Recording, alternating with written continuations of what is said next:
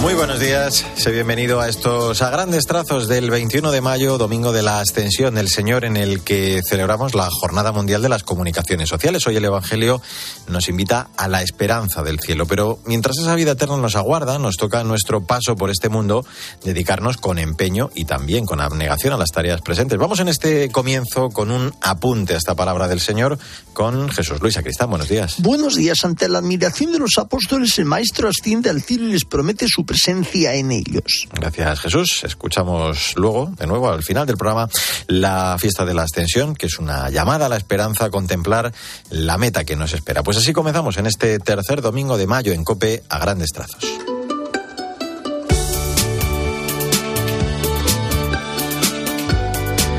Como es habitual, los primeros minutos los vamos a dedicar al magisterio del Papa a través de su audiencia del miércoles. La de esta semana, en ese itinerario sobre los testigos del Evangelio, la dedicaba a San Francisco Javier, santo español, patrono de las misiones, junto con Santa Teresita de Lisieux. Francisco Javier, decía el pontífice, Nació en Navarra y realizó sus estudios universitarios en París. Allí conoció a Ignacio de Loyola, quien lo acompañó en la experiencia de los ejercicios espirituales. El encuentro con Cristo que tuvo durante esos días le cambió la vida. Años después, Ignacio, Francisco y otros amigos formaron la Compañía de Jesús. Se pusieron a disposición del Papa para atender las necesidades más urgentes de la Iglesia en el mundo. Enviado a la India como anuncio apostólico, Francisco Javier realizó una labor evangelizadora extraordinaria, catequizando a los niños, bautizando, atendiendo a los enfermos. Su celo apostólico lo impulsaron a ir siempre más allá de lo que conocía, y así viajó a otros lugares de Asia, como las Islas Molucas y Japón, hasta morir con el deseo de anunciar el Evangelio en China.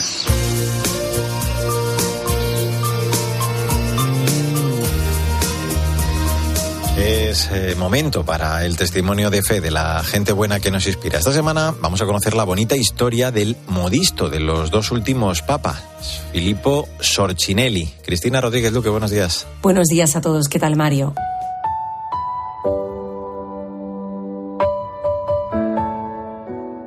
La belleza salva al mundo, ya lo dijo Dostoyevsky, y a través de los sentidos y la estética también se puede conducir a la fe. Así lo atestigua el trabajo del diseñador Filippo Sorcinelli. Muy pocos diseñadores pueden decir que su cliente es el Papa. Ha trabajado tanto para Benedicto XVI como para el Papa Francisco. Sin duda, nuestras actividades más importantes han sido aquellas al servicio de la Santa Sede, también cubriendo viajes apostólicos del Papa Benedicto XVI y también del Papa Francisco. Sorcinelli, formado musicalmente en el Instituto Pontificio de Música Sacra, mantiene la experiencia sensorial que supone entrar en una iglesia. Nadie lo piensa, pero en realidad la liturgia católica, como tantas otras confesiones religiosas, guardan en sí los cinco sentidos, todos. El gusto, la comunión, la música, el oído, el tacto, la vista, sabemos bien por qué, y el olfato a través de los olores. Antes de cumplir los 30 años, ya diseñaba para la Santa Sede. Hay trabajos que ha desarrollado que tienen numerosos matices y son sumamente laboriosos.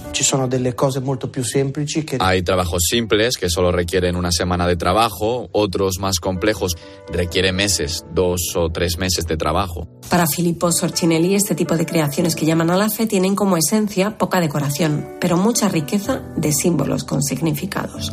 Buen domingo y hasta la semana que viene.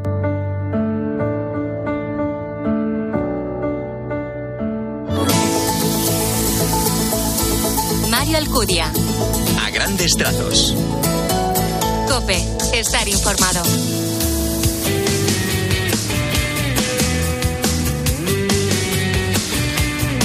En a grandes trazos, en este 21 de mayo, la actualidad de la Iglesia en España. La conferencia episcopal ha presentado la memoria de actividades de la Iglesia en España correspondiente a 2021 después de conocer el pasado mes de abril la cifra definitiva del resultado de la asignación tributaria. En esta memoria se da cuenta del destino de los euros recibidos, pero también de toda la actividad realizada por la Iglesia en diócesis y congregaciones a lo largo del año. Sandra Madrid, buenos días. Buenos días, Mario. La memoria se estructura en tres contenidos, el anuncio, la celebración y el compartir de la fe en la vivencia de la caridad. En el ámbito de la celebración en 2021, el 67,2% de los españoles se declararon católicos. Respecto al anuncio de la fe, están implicados centenares de miles de fieles laicos, entre voluntarios, catequistas, profesores. Por ello, la labor educativa de la Iglesia es imprescindible en nuestra sociedad. Además, en la vida de caridad y servicio, casi cuatro millones de personas se beneficiaron de la actividad de los centros asistenciales católicos. En la presentación de la memoria, el secretario general de la Conferencia Episcopal, César García Magán, ha recordado que detrás de cada cifra hay vida, rostros, personas y compromiso de fe celebrada y compartida que sale al encuentro de quien lo necesita no se queden en la frialdad de los números y de las estadísticas, sino que debajo de cada número y de cada estadística hay vida, hay personas, hay compromisos, compromiso de fe celebrada, de fe anunciada, de fe compartida, ¿eh? de fe que sale al encuentro del que lo necesita.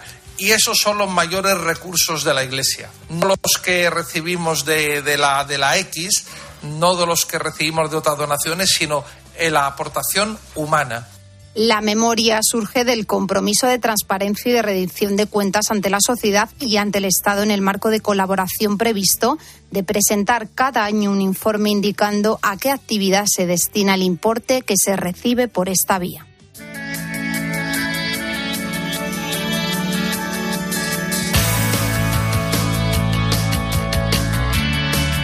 Es eh, momento para echar un vistazo a las redes sociales, lo más destacado del continente digital durante estos días con protagonismo para la familia, la ascensión del Señor y además vive la música de Unai Quirós. Paloma Corbí, buenos días. Buenos días, Mario. Esta semana hemos celebrado el Día Internacional de la Familia y con este motivo el Santo Padre ha publicado en su cuenta de Twitter este mensaje. La familia es el principal antídoto contra la pobreza material y espiritual y también contra el problema del invierno demográfico. Es necesario que en todos los países se promuevan políticas sociales, económicas y culturales amigas de la familia y de la acogida de la vida. También la extensión del Señor. El Papa Francisco ha compartido este mensaje en sus redes sociales. Jesús sube al Padre para interceder por nosotros, para presentarle nuestra humanidad Así, ante los ojos del Padre, están y estarán siempre con la humanidad de Jesús, nuestras vidas, nuestras esperanzas, nuestras heridas.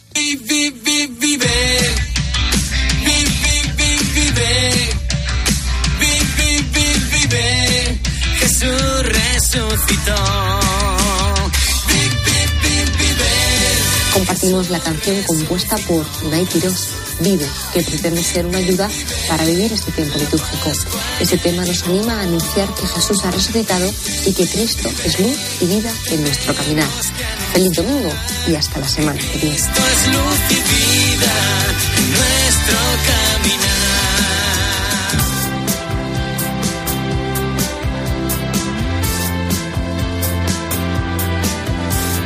A grandes trazos la literatura, como siempre, con la selección de la directora de proyectos de Literocio, Maika Rivera, que este domingo nos recomienda el libro ganador del premio Barco de Vapor 2023, Más valiente que Napoleón, de Mónica Rodríguez, del que el jurado destacaba la emoción que el relato transmite desde el principio, un canto a la vida, la libertad y la búsqueda de la felicidad. Buenos días, Maika. Buenos días, Mario. Nos entusiasma el nuevo y flamante premio SM, el barco de vapor más valiente que Napoleón, de Mónica Rodríguez. Está protagonizado por Nicoleta, una niña huérfana que vive con su tío Laurentius. Ella siempre anda trepando por los árboles, enfadando a su tío que la sobreprotege pero sus vidas darán un vuelco con la aparición de tres personajes muy especiales, antiguos compañeros de circo de Laurentius. El gigante Barnaby James, el capitán Constantin Papadopoulos y Cabeza Pequeña. Llegan para embarcarles a una gran aventura, ayudar a María Spelterini, destinada a ser la mejor funambulista de todos los tiempos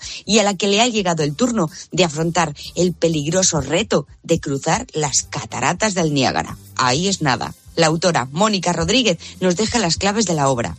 Que la familia es nuestra red en el alambre, que a veces esa familia que nos apoya y nos quiere no es necesariamente de sangre, que la diferencia es parte de la riqueza del encuentro con los otros, que somos mucho más que un rasgo o una expresión genética, que no nos tenemos que parecer a los demás, sino que hay que buscar nuestros propios talentos, que la risa es la mejor arma para la vida, que el valor no está siempre en los actos heroicos, que hay que ser muy valiente para aceptar los miedos o para renunciar a la gloria por los demás. Por cierto, confesamos nuestra más absoluta debilidad por el personaje entrañable e inolvidable de cabeza pequeña, al que querríamos estar abrazando todo el rato.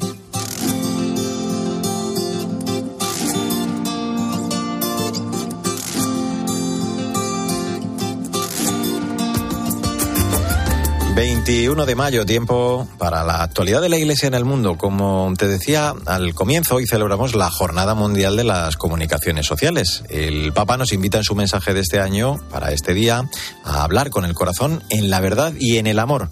En torno a ello, reflexiona este domingo Esteban Pítaro. Buenos días. Muy buenos días, Mario. Domingo de la Ascensión, Jornada Mundial de las Comunicaciones Sociales, día que los papas desde el concilio nos ofrecen para pensar no solo lo que hacemos los comunicadores, los periodistas, sino y particularmente todos hoy en este ecosistema de medios sociales, todos nosotros, porque todos comunicamos y somos lo que comunicamos, nos dice el Papa Francisco en el mensaje de hoy. Hablar con el corazón, en la verdad y en el amor es el título de su invitación. Y luego de la invitación de ir y ver y escuchar, ahora el Papa nos propone comunicar con el corazón una comunicación de la verdad que vaya siempre con la caridad, como invitaba Benedicto XVI. Una comunicación cordial, que sea antídoto contra la crueldad social. Una comunicación desde el criterio del amor, como tenía San Francisco Francisco de Sales, una comunicación con el corazón muy propia para el tiempo sinodal, que desde la escucha es guiada por el Espíritu Santo, que nunca separa la verdad de la caridad. Somos lo que comunicamos, insiste Francisco, y somos cristianos, comuniquemos como cristianos. La Jornada Mundial de las Comunicaciones Sociales es una invitación a en la verdad y la caridad comunicar con el corazón, paso necesario para redescubrirnos hermanos y desarmar hostilidades.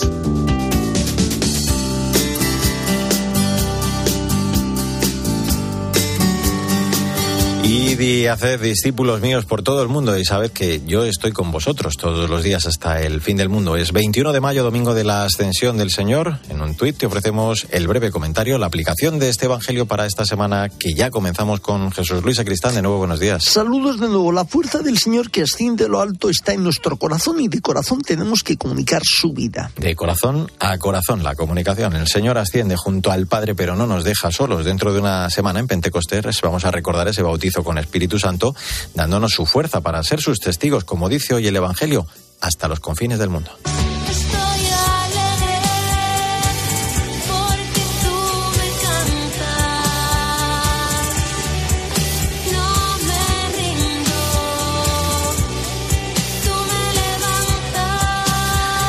Como te hemos comentado, este domingo celebramos la Jornada Mundial de las Comunicaciones Sociales. Con este motivo hoy se entrega el decimocuarto premio Lolo de Periodismo que otorga la Unión Católica de Informadores y Periodistas, la UCIPE, al periodista del Departamento de Comunicación de Ayuda a la Iglesia Necesitada, Josué Villalón. Nos lo cuenta, como siempre, Victoria Montaner.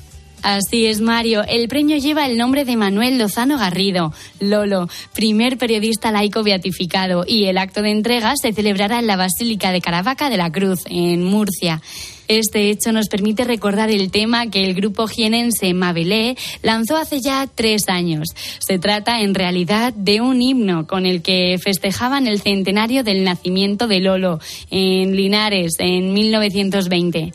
Titina, una de las componentes de Mabelé, relató en aquel momento que compusieron la canción, sin saberlo, el mismo día en que nació el Beato, un 9 de agosto. Una bonita coincidencia. Pues sí, sin duda. Vamos con la frase del día de Benedicto XVI, que señaló que los periodistas podemos encontrar en Lolo un testimonio del bien, que se puede hacer cuando la pluma refleja la grandeza del alma y se pone al servicio de la verdad y las causas nobles. Pues Lolo nos dejó el listo muy alto a los periodistas y nosotros lo tomamos, claro, como ejemplo e inspiración en esta importante misión que tenemos. Hasta el próximo domingo, Vic. Hasta entonces, Mario. Adiós, Jesús Luis Acristán. Hasta el espejo. En el control técnico estuvo David Torrenova. Que tengas un feliz día y hasta el domingo que si Dios quiere.